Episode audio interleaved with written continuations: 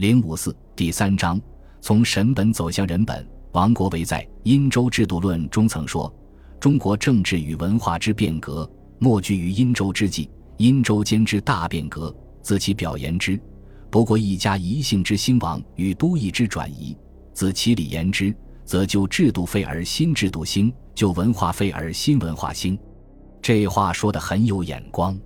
虽然殷周之际的变革并非就制度废而新制度兴。但期间文化，尤其是思想文化的变革确实非常剧烈。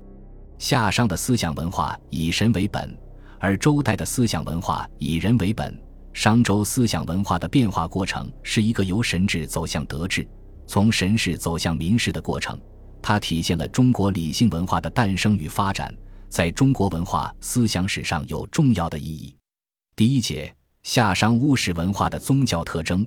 夏商是神权巫术政治统治的时代，《礼记·记忆》说：“昔者圣人见阴阳天地之情，立以为义。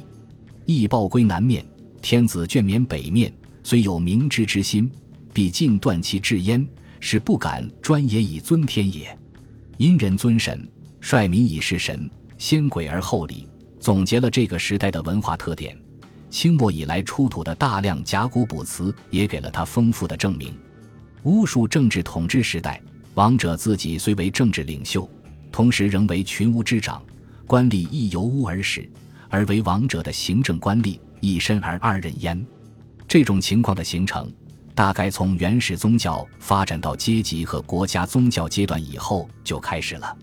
《国语·楚语》记载，关涉父对楚昭王说过一段话：“孤者民神不杂，民之精爽不歇二者，而又能其素中正。”则明神降之，在男曰习，在女曰巫，即少好之衰也。久离乱德，民神杂糅，不可方物。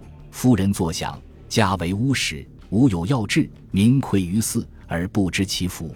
专需受之，乃命男正仲司天以属神，命火正离司地以属民。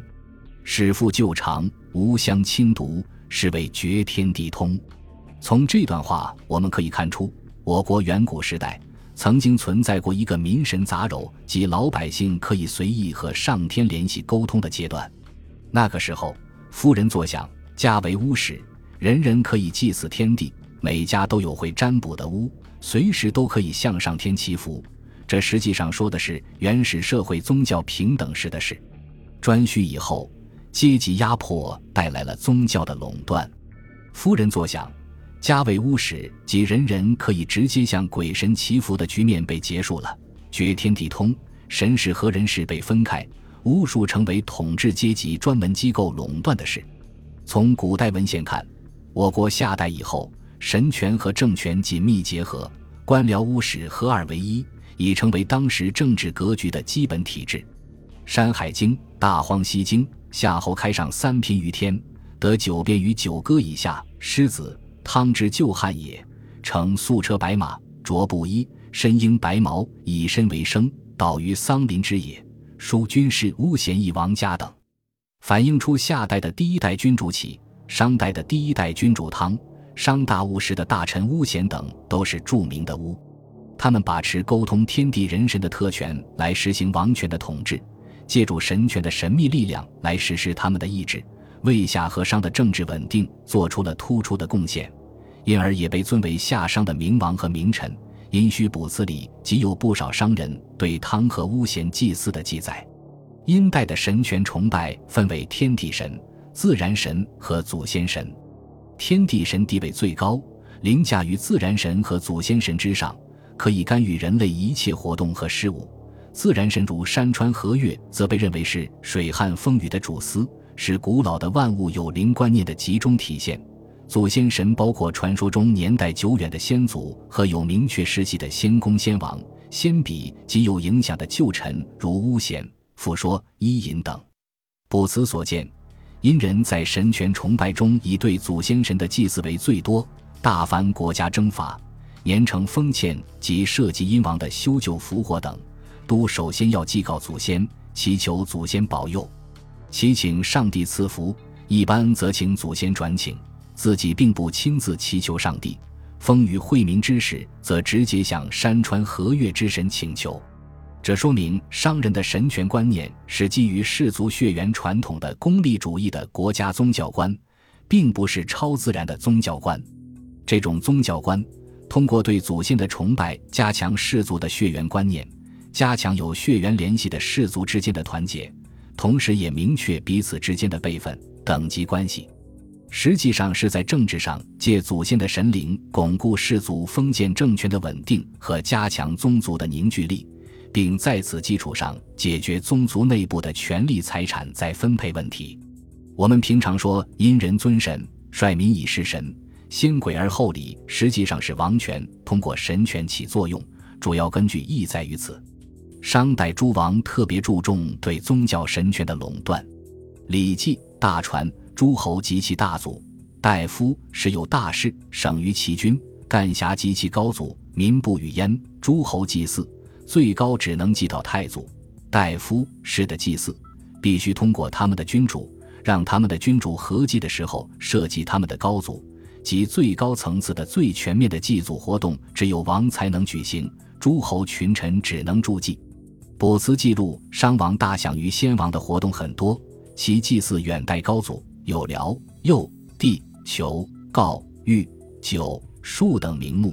祭祀西卜明确的先公先王。分独祭、合祭、周祭几种形式，各类祭祀的名目有右、辽、九、玉、义、邪、告、岁、伐、奏、卯、月、公典等不下一百四十种。这么多名目的祖先祭祀，把持集中于王，说明商王确实是把宗教中心作为对同族和其他氏族进行精神统治的中心来驾驭的。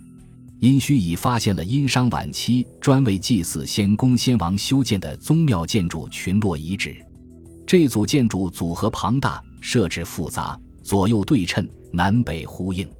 有学者指出，这组宗庙遗址中，单独宗庙是上甲位以下的先公先王的宗庙，其余为大小宗合祭的宗庙。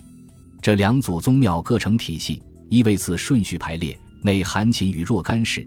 并且附有生冠旦等祭祀先王先妣的处所，配置极为严密。《礼记·祭法》说：“天下有土，分地建国，治都利益，设庙挑坛，单而祭之，乃为亲疏多少之数。”殷墟宗庙遗址即反映了这种情况。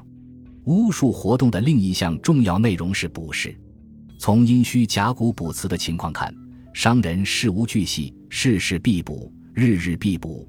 主持卜筮的真人集团有很大的权力，不过其最终的战断权还往往决定于王。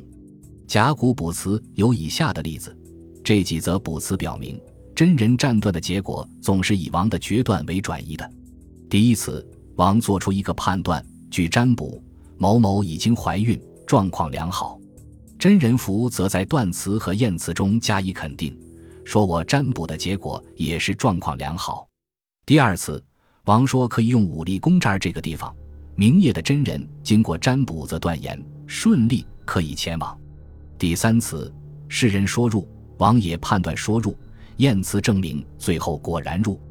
这说明真人对卜辞的解释大多是从有效的维护着神的意志和人王之间的统一性出发的。至于其占卜的效果如何，则要看两方面的情况。一方面，这要取决于人王实际生活经验和治理国家的政治才能，取决于人王如何巧妙运用甲骨占卜的特殊思维模式，对客观事物的因果表象做出比较合理的判断推测。另一方面，真人集团对商王不正确的战断也会设法维护，使其永远处在正确的地位。这是商王始终可以保持其神权垄断地位的原因所在。本集播放完毕，感谢您的收听，喜欢请订阅加关注，主页有更多精彩内容。